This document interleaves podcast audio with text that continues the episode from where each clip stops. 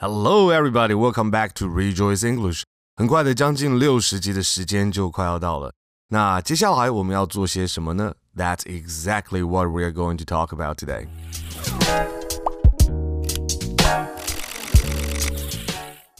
老实跟你说，这六十集的内容，其实是我把到目前为止所有在英文的教学当中学到的、所涉猎的所有的经历还有经验的一个浓缩，几乎可以说是我一个呕心沥血的精华版。所以我相信，如果你把这六十集里面所提到的方法还有概念持续的去应用的话，你绝对可以很好的把英文自学起来。毕竟现在的资讯非常的发达。有非常多的资源在你触手可及的地方。其实我们不缺乏内容，我们缺乏的是方法规划还有执行。如果你是一个很自律的人，愿意花额外的时间去做一些研究还有规划，可以自己去摸索去做一些内容还有时间上面的安排。有了这些方法，再加上找一个可以跟你练习的人的话，其实是有可能在不需要花钱找老师或者是教练的情况下面，达成一些你的目标的。但如果你在时间上面比较不够，不知道怎么规划，没有什么对象可以练习，或者是有一点担心自己没有办法持续下去的话，那就让我们一起继续前进吧。今天的主题是要跟你分享一下，你的教练是用什么样子的思考过程来帮助你规划达成目标的地图，规划一个属于你的 roadmap。简单的来讲，就是放下我们之前所有写下的目标，只专注在你前面的一步路要怎么走。怎么说呢？在这里我们可以看到，现在我们所处的地方，也就是 now，还有我们的目标是什么，也就是我们的 goal。为了要能够量化我们的目标，在这里我们可以看到一些不同的量测方式。在台湾，可能我们比较有听过的，有像是 IELTS、TOEFL、TOEIC 等等。全民英检在这里没有标示出来，因为其实全民英检基本上只有我们自己台湾人在用而已。为了简化，还有能够更有效地跟全世界接轨，让我们就直接使用 CEFR 的标准，也就是 Common European Framework of Reference for Language 的缩写，中文是欧洲共同语言参考标准，是欧洲官方对于不同等级语文水平的描述。CEFR 基本上分成 A、B、C 三个级，从最基础的 A1 往上到 A2、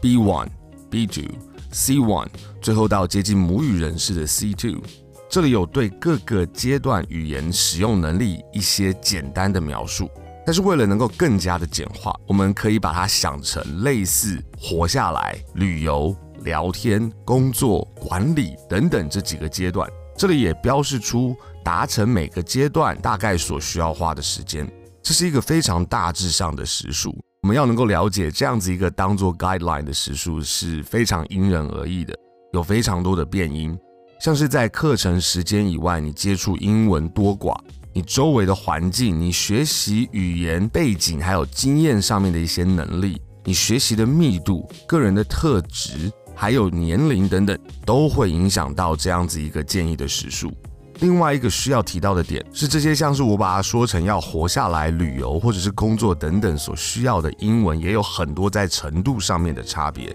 譬如说，我要去旅游，我可以是比手画脚，使用翻译机，或者是找人帮我讲，仍然可以达到我的目的。在工作上面，我希望达到的目标，有可能是要能够有效率、准确，甚至是优雅的使用英文作为的工具，也有可能是就用很简单的单字、肢体语言。虽然勉强，准确度不高，而且不是那么有效率，但是仍然可以达到沟通的一个目的，这也是一种程度。虽然有这么多的变音，但是为了能够做一个规划，我们这样子的一个数字还是对我们有帮助的。再来就是我们愿意每一天花多少时间在上面。譬如说，如果为了达到某一个目标，会需要一百个小时的练习，如果我每天花十五分钟的话，大概要一年的时间。但是如果每天花三十分钟的话，就只需要六个月。假设我的目标可能是在旅行的时候能够跟各国来的人用英文做基本的沟通，这样子的目标我每天花十五分钟可能要两到四年，三十分钟可能要一到两年，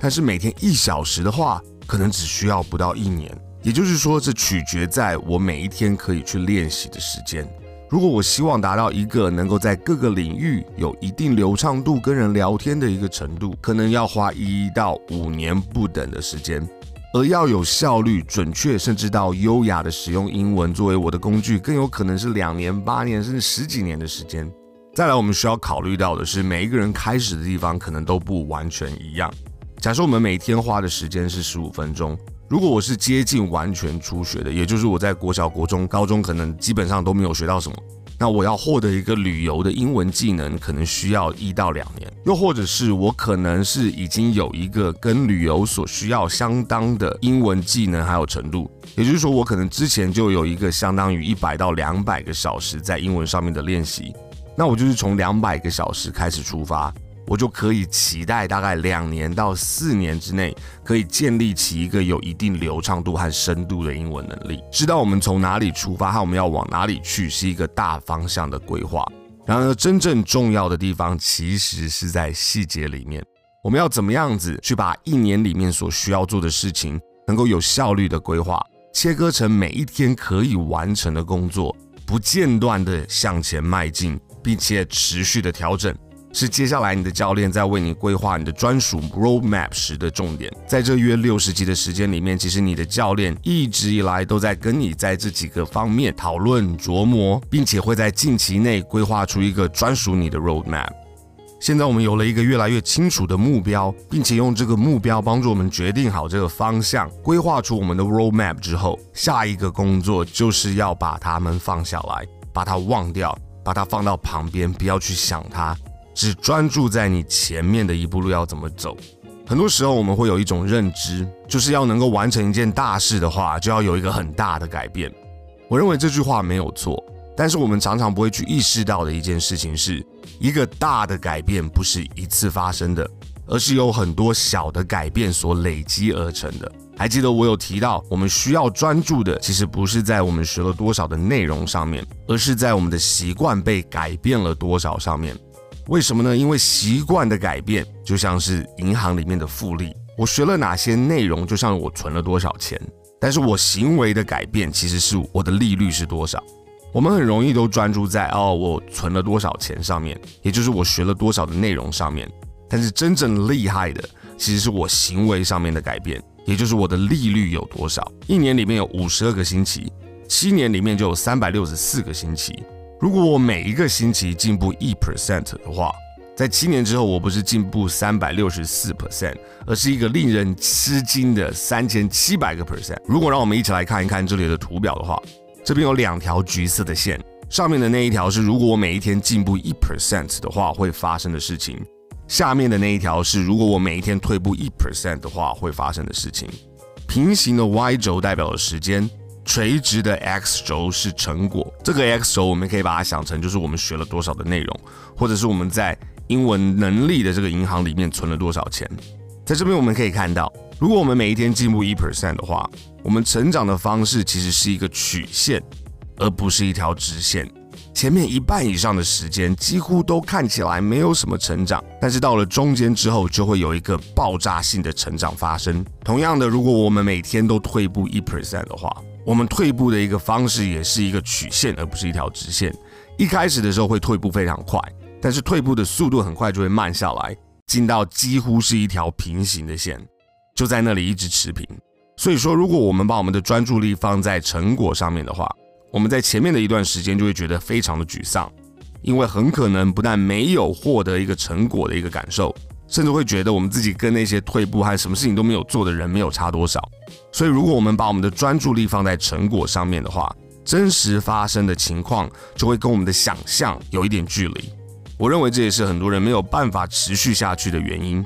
因此，虽然设定目标非常的重要，但是它的重要性主要是帮助我们决定我们的大方向，还有做出一个整体性的规划，而不是在每一天的执行面上面。这也就是为什么在你的教练跟你做好一个大致上接下来的规划之后，我们就会把我们的目标放到一边去，开始完全的专注在如何做好我们每一天的工作上面。也就是我们每周核心的内容，我们线上的对话，还有复习，每一个阶段需要精熟的一些技巧，我们在环境上面的调整，习惯上面的建立等等。你的教练会跟你讨论，在这个过程当中，我们希望能够成为什么样子的人，找到最好的方式来优化习惯，建立这样子的循环。让我们的习惯能够是明显的、吸引人的、简单的，并且是令人满足的。我们要一起把这一些习惯，把这一些工作设计成简单而且可以达成、可以被量化的一个小事情，并且日积月累，不断的前进。我们要从一个高峰进到下一个高峰，不断的去增加我们英文的能力的深度还有广度。万丈高楼平地起，滴水真的能够穿石。恭喜，其实你已经滴出一点点的痕迹来了。就让我们一起的继续，一起的持续下去。Thank you for listening，喜乐美语，下次再见。